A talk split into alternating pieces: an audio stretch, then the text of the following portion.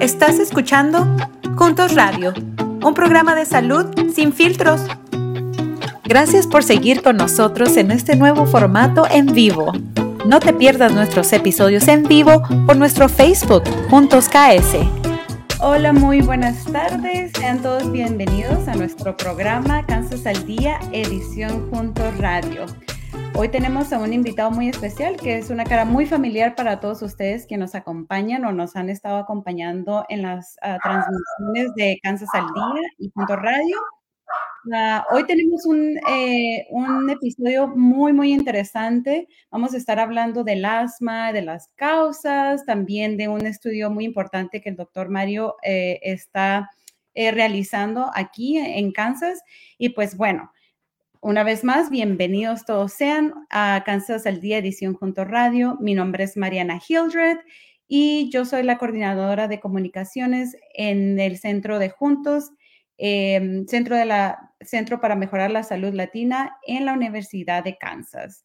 Eh, como les mencionaba, hoy tenemos a un invitado súper, súper especial y muy conocido entre el público y nosotros aquí, muy querido, el doctor Mario Castro, quien, vamos, quien nos va a estar hablando de un tema acerca del asma, las intervenciones y los estudios para el asma. Sea bienvenido, doctor Mario. ¿Cómo está? Gracias, Mariana. Muy bien. Gracias por estar con nosotros como siempre. Este, el doctor siempre nos dice que sí, siempre está dispuesto a darnos información muy importante, ya sea de COVID o en este caso, bueno, del asma. doctor Castro, bueno, usted ha estado en Junto Radio anteriormente y sabemos que es un especialista en medicina pulmonar. ¿Cómo le interesó esta especialidad? ¿Cómo decidió estudiar acerca de la medicina y de los pulmones?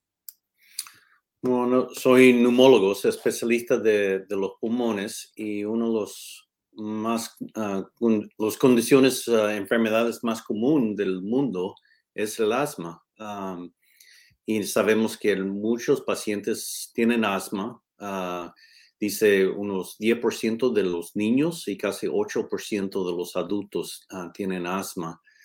Hay muchas, varias formas de asma. As, hablamos del asma alérgico, podemos hablar también del asma que viene de otros causas que quizá el, uso de cigarrillo o el, el, ambiente que, que, causa problemas con el asma. Hay muchos diferentes tipos de asma y nosotros uh, como especialistas tratamos de entender qué es la causa para hacer el tratamiento específicamente para ese paciente. Oh, muchas gracias, doctor. ¿Y cuáles, eh, ahorita que estaba mencionando que lo que estudia son las causas y cuáles son los desencadenantes de, del asma, ¿nos puede platicar un poquito más acerca de eso, de las causas y cuáles son los principales desencadenantes del asma? Bueno, sí, el asma, como um, pensamos muchas veces en los niños, empieza con las alergias, ¿verdad? Y en los niños algunas veces vemos que tiene alguna alergia que empieza alguna vez el piel con un, un uh, problema como se llama atopic dermatitis o eczema que empieza con el piel, que es muy común en los niños. Entonces, ya cuando empieza a desarrollar, vemos que empieza con el asma. Al principio en los niños también vemos muy común eh, un virus que se llama RSV o RSV, y es un virus que causa muchos problemas en los uh, niños menores de dos años. Y sabemos de unos estudios que nosotros participamos que es lo, los niños que tienen el, el RSV, este virus bastante fuerte, que llegan al hospital, unos 60% de esos niños, ya cuando llegan a 6 años, ya tienen asma. So, sabemos en los niños uh, causado muchas veces con el virus hay otros virus, el, virus que causa la, también el, eh, la, la, tos, la, el, el, el, cold que tenemos nosotros. Um, y es algo que sabemos causa un problema con los niños porque tienes las vías áreas muy pequeñas, entonces cualquier cosa puede pasar con una inflamación y un, eh, una enfermedad que se parece como asma, entonces se desarrollan así. En los adultos vemos que hay muchos descendientes uh, comunes en el, asma. ah, como hablé alguna vez, el humo de tabaco. Ah, puede ser la misma persona, puede ser alguien en la casa. También los, en muchas casas vemos aquí en, este lugar ácaros de polvo, porque es muy común usar la, alfombra en, por toda la casa, especialmente en, en donde el dormitorio, cuando uno duerme, cuando estamos, usan la alfombra en ese cuarto principal, entonces es una cosa que muy común los ácaros.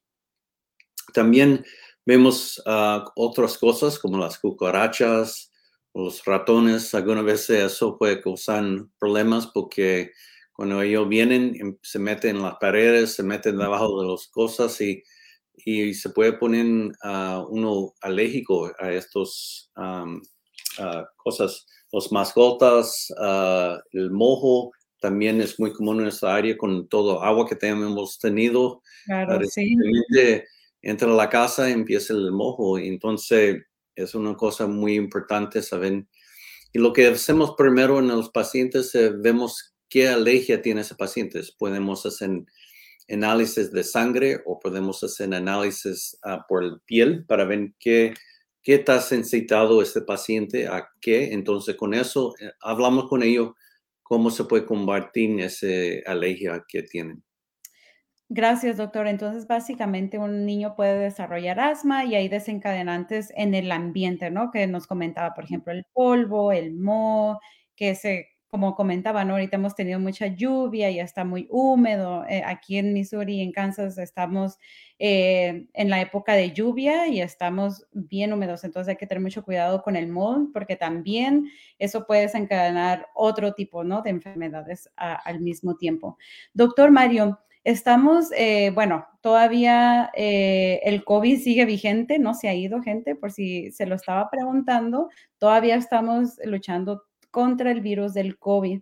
Ah, doctor Mario, ¿nos puede platicar un poquito de cómo les afecta a estas personas que, sufren de asma, a los niños, adultos, cómo les afecta el COVID-19 a las personas con asma?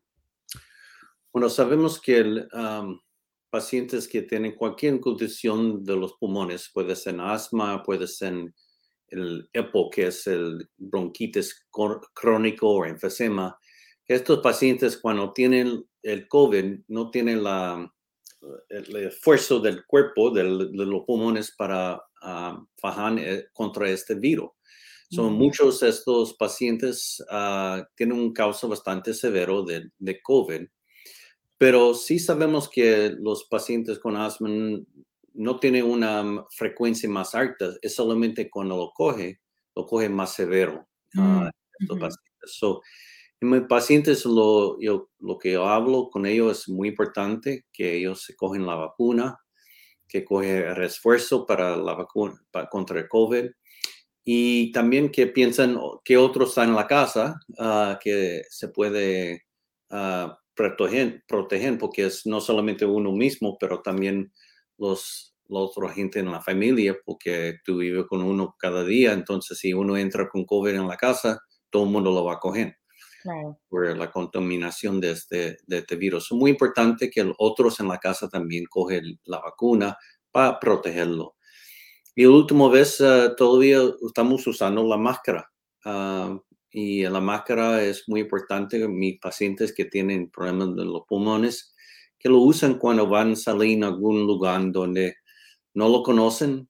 Hay mucha gente en ese en virus y, y ese ambiente, entonces tiene que protegerse uno. Ah, hoy, ahora mismo yo salí del aeropuerto con una máscara porque hay cantidad de gente pasando por el aeropuerto y uno no sabe. Uh, Lo mejor es para ah, protegerse y, y sabemos que en varios lugares por todo Estados Unidos están subiendo los casos de COVID, especialmente con este variante de B1.12, que es es un, uh, está subiendo bastante en, en niveles. Uh, ahora mismo llegué de Nueva York, hay bastante casos en, en Nueva York y pensamos, no hoy día, uh, no hoy, no ha llegado aquí, pero mañana viene. y entonces tenemos que prepararnos porque sabemos que con este variante es más contagioso y también puedes ah, causar la COVID. La mayoría de los casos son bastante leves, no son casos bastante severos. No hemos visto los números ingresados en nuestro hospital, no ha, no ha subido. Se ha mantenido menos de 10 pacientes con COVID activo en nuestro hospital en KU. Y es una cosa muy buena, pero todavía tenemos que protegernos y tener en mente que quizá con otro variante puede subir los niveles si no ponemos atención a lo que estamos haciendo y con quién estamos en contacto. Claro, doctor. Y usted hizo un punto muy importante, la hora de usar mascarillas. Ya sabemos que en muchos lados ya no son obligatorias, pero siéntase, usted que nos está escuchando en su casita, siéntase con la confianza de ponerse la mascarilla, aunque la vecina, la tía le diga, ay, no, ¿para qué te pones la máscara? ¿No? Porque puede pasar y lo he escuchado, ¿no? Pero si usted quiere estar seguro de que va a estar en un lugar con más gente, la recomendación es que pues sí, siga usando su mascarilla y sobre todo que se ponga la vacuna. Si no se la ha puesto, póngase la vacuna, póngasela a toda la familia también lo comentaba el doctor Mario, porque pues también uno se puede, para protegernos a nosotros y a los demás, hay que tomar todas esas medidas. Y sobre todo, bueno, todavía no está la vacuna de los más, más pequeñitos, de los de cinco años para abajo, entonces también hay que hacerlo para proteger a aquellos que no se pueden poner la vacuna. Y bueno, nos comentaba, doctor, que las personas con asma pues tienen un mayor riesgo a lo mejor de padecer un COVID un poco más severo o si alguien con asma le da COVID, es importante que a lo mejor le pregunte a su doctor sobre tratamientos disponibles cuando pudieran aparecer algunos ah, síntomas. Doctor, hemos estado escuchando mucha información acerca de tratamientos del COVID. ¿Nos puede platicar sobre estos tratamientos disponibles para COVID para personas eh, para, de alto riesgo? A lo mejor las personas con asma serían una población que pudieran eh, tener este tratamiento? O, doctor, adelante, no, eh, platíquenos sobre estos tratamientos del COVID. Bueno, los, los cosas que se pone uno a alto riesgo son la edad. La edad es, eh, lo, es más importante riesgo con los casos severos de COVID. Ya después de los 50 años empieza a subir los riesgos ah, de, de COVID y sabemos que es, los ancianos, los más de 80 ah, años para más, y tienen un riesgo bastante alto de mortalidad con el, COVID.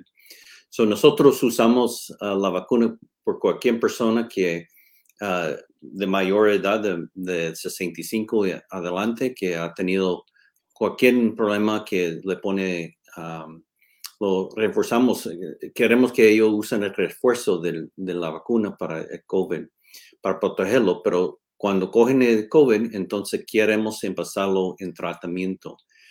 También uh, cualquier paciente que, que tiene cualquier comorbilidad como diabetes, la obesidad, uh, problemas de, corazón, um, todos estos pacientes um, sí tienen un alto riesgo con el, el COVID.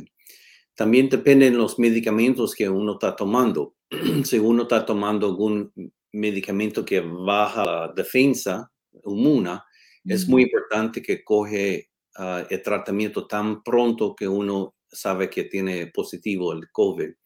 Si está en algún medicamento por, como esteroides por el asma o esteroides por cualquier razón, si tiene un trasplante o cualquier cosa, es muy importante que empiece a Ah, en este tratamiento. Y los, y los ah, pacientes que tienen uh, virus de HIV, VIH en español. es importante que lo usen también un tratamiento tan pronto que lo cogen porque sí sabemos tienen un riesgo alto. Los tratamientos que usamos nosotros la mayoría de veces son la, una pastilla que se llama Paxlovid y es una pastilla que se debe empezar entre cinco días que empezó los síntomas. Ah, si, tú, si ha pasado demasiado tiempo, el medicamento no te ayuda tanto y, ya está muy adelantado con el, virus. El Paxlovid es un medicamento que tiene dos medicamentos ahí para proteger ah, contra el virus que alguna vez se puede tener una resistencia, pero como usaron eh, dos medicamentos en esta pastilla, eh, Paxlovid, entonces tiene menos riesgo de eso, de la resistencia. También nosotros usamos ah, el mismo tratamiento que usamos en el hospital algunas veces, que se llama Remdesivir, pero esto solamente se puede dar por intravenoso. Mm. Entonces tiene que llegar a la clínica, coger un, tratamiento intravenoso por cada día por cinco días. So, es una cosa que es un poco más difícil, pero sí lo usamos porque algunos pacientes están tomando algunos medicamentos que tienen interacción con el Paxlovid y no se puede usar el Paxlovid. Entonces tenemos que tener otros ah, tratamientos para usar en esos pacientes. El último ah, tratamiento que se usamos oralmente se llama Molpinavir, que es un producto hecho por Merck ah, y también se usa para tratamiento contra el, COVID, pero no tiene la misma eficacia que tenemos con el Paxlovid. Entonces, no se usa tanto como el, el Paxlovid. Hay un anticuerpo que usamos alguna vez en, en, tratamiento, en los tratamientos que son leve o moderado y la persona tiene un alto riesgo. Uh, este anticuerpo sí sabemos que ayuda a prevenir hospitalización en estos tipos de pacientes. So, dos medicamentos oran, entonces tenemos ah, dos medicamentos que se dan intravenoso ah, para el tratamiento, depende en el caso y tiene que hablar con tu doctor, dile, hey, doctor, tengo este problema, el COVID me pasó uh, ayer y ¿qué piensas? ¿Es mejor para que yo haga un tratamiento o solamente me quede en la casa, uh, sabe, isolado y entonces para que no, no es contagioso con otros? Claro. Y bueno, doctora, acaba de ser un punto muy importante y siempre lo tratamos de recordar cuando usted está aquí en nuestro programa y otros también doctores le recuerda a la gente. Hable con su doctor si tienen alguna duda, si no sabe em, si ya tiene COVID o, COVID, perdón, o tiene la, este, la, a lo mejor la pregunta, ¿no? Si tiene cualquier pregunta en general de salud, consulte con su médico. Ellos son los expertos y bueno, aquí tenemos al doctor Mario Castro este, respondiendo estas preguntas acerca de tratamientos de COVID, el asma y cómo afecta. Entonces, también les quiero recordar si tienen alguna pregunta, déjenla, déjenla en un comentario aquí en Facebook y vamos a tratar de responderlas aquí en vivo. Y si se nos acaba el tiempo, pues bueno, les dejamos un comentario con las preguntas. Pero si tiene una pregunta para el doctor Mario, por favor, compártala con nosotros. Ah, doctor Mario, comentaba del, del, tratamiento, por ejemplo, el Paxlovid, que es como el más común o el más eficaz. ¿Ese está disponible para que las personas lo compren en farmacia? ¿Tiene que tener una receta o cómo funciona? Sí, tiene que tener una receta y también es importante, no toda la farmacia lo tiene, eso es una cosa importante llamar adelantado para estar seguro. Y también hay unos websites que uno puede ah, buscar en los websites para saber ah, en internet si tienen el medicamento o no. Pero para mí lo mejor es llamar a la farmacia adelantado para saber seguro que lo tienen. Muchísimas gracias, doctor. Ya lo escucharon. Este, hay que, ah, primero, consultar con su médico y segundo, si se lo recetan, llamar a la farmacia para que eh, sepan si está disponible o no.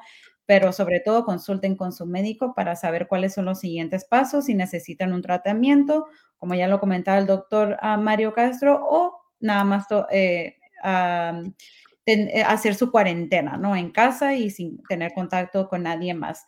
Doctor Mario, regresando al tema del asma eh, y de estos tratamientos, si tengo, si estoy, si soy un niño, bueno, más bien la pregunta sería, ¿quiénes pueden tomar ese tratamiento? Si tengo asma, ¿puedo tomar tratamiento de COVID junto con mis medicamentos del asma? ¿Y cuáles son los tratamientos disponibles para combatir el asma?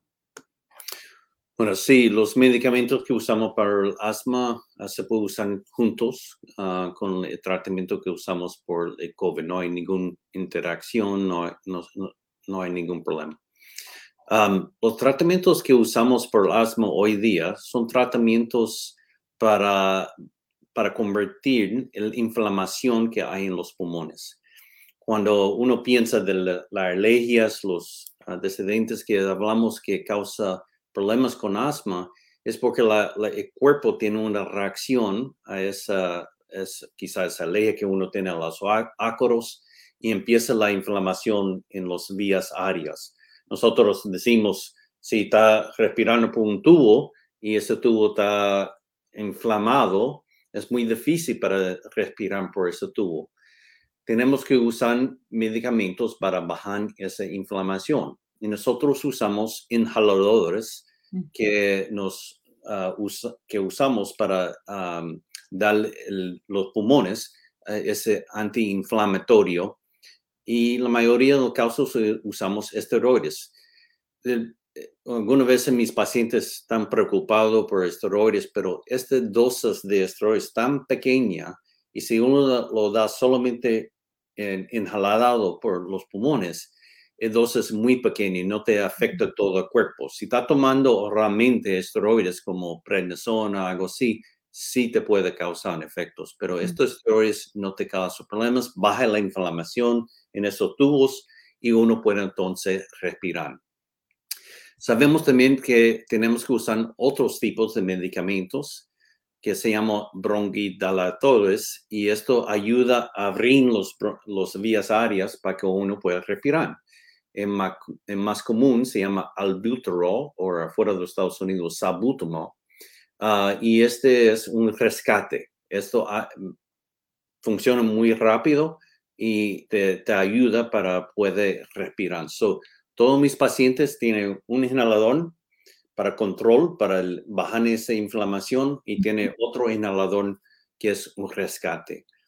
Muy reciente tenemos unos medicamentos nuevos que se, se inyectan y es como antes um, usamos mucho las inyecciones para contra las alergias y todavía se usa esa tipo de inmunoterapia para las alergias, pero sabemos hoy día que esa inmunoterapia contra alergias no ah, ayuda tanto con los pacientes con asma, especialmente no, no ayuda a los pacientes que yo tengo que, son, que tienen bastante asma severa.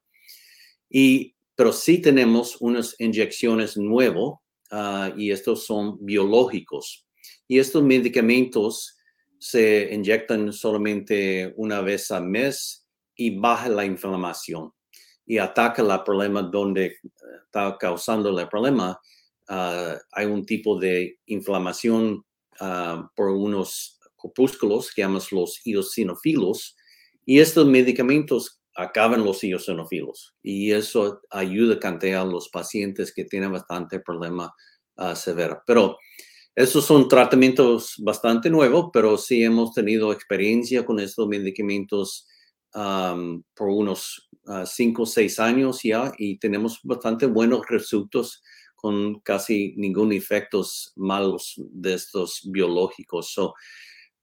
hoy día sí tenemos bastante diferente tratamiento para la mayoría de pacientes uh, que tienen asma y los, especialmente los pacientes con asma severa. Muchísimas gracias, doctor. Em, bueno, nos hablaba de estos tratamientos. ¿Hay alguna manera de nosotros poder ayudar a encontrar mejores tratamientos para el asma? Y voy a tomar un poquito de tiempo aquí porque hemos antes en, en otros episodios de Junto Radio hemos hablado acerca de los estudios clínicos, ¿no? Entonces, ah, doctor, ¿Cómo podemos ayudar a encontrar mejores tratamientos para el asma? ¿Qué son los estudios clínicos y qué significan para la comunidad latina? Bueno, siempre tenemos que tener que avanzar ah, con los estudios porque eso así como podemos ayudar a los pacientes. Yo tengo unos 10 a 20% de los pacientes con asma severa que no responden a los medicamentos que hablamos ahora mismo, los, los, los steroides inhalados. Y estos pacientes tienen bastante ataques. Algunas veces tienen una crisis de asma cada mes o cada dos meses y tiene que usar la prednisona, la cortisona para controlar esa crisis. Bueno, sabemos que esto ah, tenemos que encontrar nuevos tratamientos por este tipo de pacientes y estamos uh, ahora mismo estamos entrando pacientes en un estudio que se llama Precise. Se llama Precise porque tenemos que avanzan en medicamentos para tratamiento de asma con un tipo de medicina con precisión que decimos, que tenemos que saber el tipo de asma que tiene y el medicamento que va a funcionar lo mejor para ese paciente ah, sin, sin tener efectos o los efectos son mínimos. En, en Precise estamos estudiando cinco diferentes tratamientos ah, todavía en, en, estudios, son investigaciones, no están aprobados por el FDA todavía, pero sí lo estamos haciendo en este estudio para saber si quizás nos ayuda. Tiene que tener dos años o mayor para entrar en estudios, tiene que tener los criterios para asma grave y tener, tener el asma no bien controlados. y nosotros revisamos los medicamentos que está tomando y entonces podemos saber si llegan esos criterios para entrar en estudios. Los beneficios de entrar en los estudios, estos tratamientos son nuevos, ah, son una cosa que no hay, ningún doctor no lo puede recetar porque todavía está debajo de investigación. Estamos investigando uno que es un tratamiento por la dieta. Es un, líquido que uno toma ah, que es uh, diferente para ver si, que la, si uno cambia la dieta, quizá te ayuda con el asma. Hay otro, una pastilla que tomamos que es, ah, tiene un extracto de bacteria que se ha sanizado esta bacteria, pero entonces estamos pensando quizá esto te ayuda por la defensa inmune para ayudarte con esa defensa. Y estamos estudiando otro que es ah, una inyección y otro que se usa en jalado también. So, hay cinco diferentes tratamientos, todo eso son lo, cuando uno entra en estudios, ah, el tratamiento se hace por unos cuatro meses, entonces uno cambia al otro tratamiento. Así sabemos cuál de estos tratamientos funciona mejor para usted uh, en esta investigación. Muchísimas gracias, doctor Mario. Entonces, ahorita este estudio de Precise para, para hacer este estudio clínico de estos medicamentos que nos comenta, eh, está abierto al público, o sea, puede, los la gente que ahorita nos está escuchando, ¿ellos pueden participar? Sí, como no. Si tiene dos años y, y, mayor y quiere participar en, en estudios, uh, nos puede llamar. Fatima es la, la coordinadora de este estudio y el número de ella es 913-945-8199 y uh, lo voy a poner aquí en el, en el chat para usted y, um, y también el email de Lo tenemos en la pantalla, doctor, 913-945-8199. Perfecto. Ah, sí, lo capturamos. y, y, también, también voy a mandar el, el email porque alguna vez gente le gusta usar el email um, para la comunicación, pero um, lo que digo es, uh, cuando hace contacto con Fatima, ella no habla español, pero sí tenemos otro que habla español. Si solamente habla español, ponte en contacto y ella te va a poner en contacto con la persona que habla español para que así tenga, y tenemos los, uh, en el informed consent, el reconocimiento, ¿verdad? Eh, consentimiento, lo tenemos en español, porque entonces uno lo puede revisar y saber qué, qué es la participación de estudio.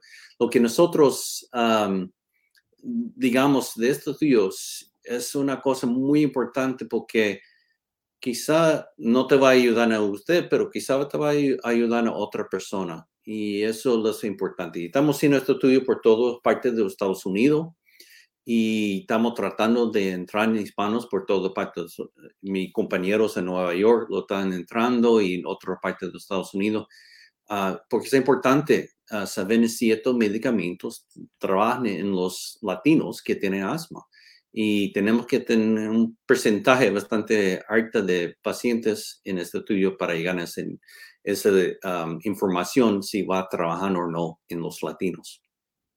Claro que sí, ya lo escucharon al doctor. Le voy a repetir ah, el número de teléfono y para que se comunique con Fátima, 913-945-8199. Esto es para participar en un estudio clínico para el asma. Pueden participar las, ah, las personas que tengan dos años eh, o mayor Y ah, obviamente lo mencionaba y esto es muy importante, la importancia de participar en nuestros estudios clínicos es para poder tener una medicina precisa. No, ah, falta representación latina en estudios clínicos, así que si les interesa participar y pueden calificar, pueden mandarnos un mensaje también aquí en el Facebook y les podemos mandar el correo electrónico, el número de teléfono y la información también la vamos a publicar aquí en Facebook, eh, el flyer con toda la información de quiénes pueden participar, cómo pueden participar y este para quienes le interese, este es muy importante que participemos en estudios clínicos para poder encontrar mejores tratamientos en este caso es para el asma, pero también hay otros estudios clínicos para otro tipo de enfermedades. Doctor Mario. quiero decir también que si participan en el estudio, tener varias pruebas y todas estas pruebas, los medicamentos, todos son gratis en parte de estudios. So, medimos la función pulmonar, medimos ah, la inflamación que tiene el esputo, ah, medimos Ah, los anticuerpos en la sangre. So, hay muchas cosas que uno puede coger información de estos estudios que uno lo puede llevar con uno. Yo digo que los pacientes que participan en estudios aprendan mucho de su cuerpo, aprenden mucho de, de la enfermedad y, y así cuando termina el estudio es una cosa que eh, ellos quieren participar otra veces en otros estudios porque saben que van a aprender mucho de su, de su enfermedad y que le ayuda a otros gentes también. Muchísimas gracias, doctor Mario. Se nos está acabando el tiempo, pero ya nos comentó de su estudio de Precise. Aquí está el contacto. Vamos a publicarlo de nueva cuenta. Y bueno, este, para más información, ahí está el número de teléfono. Ah, doctor Mario, ¿algún mensaje final que nos quisiera compartir? Bueno, ah, quiero decir que el, asma es una enfermedad que es, uh, tratamientos existen y los tratamientos son buenos. No, hoy, hoy día todavía mueren más de 3.000 pacientes con asma en los Estados Unidos cada año. Yo digo, cada uno de esos casos es preventivo, uno lo puede prevenir. So, hay medicamentos que uno puede usar para la prevención de las crisis de asma lo, que me cae mal al corazón es cuando una persona joven del asma muere, porque es una cosa que tenemos los tratamientos y solamente tiene que contactar su doctor, empezar esos tratamientos o contactarnos en el estudio, te ponemos ah, con los medicamentos y, es una cosa que tiene que tener cuidado, porque el asma alguna vez uno empieza con, de niño con el asma y no le da eh, eh, causa y es una cosa que te, que te puede morir de eso. Es muy importante tratar de mantenerse en control con los medicamentos y tener los medicamentos para rescate si hay, algún problema. So, ah, si alguien eh, está ahí afuera que tiene problemas, díganos, porque queremos que uh, tener los, los modos que uno tiene para prevenir cualquier crisis.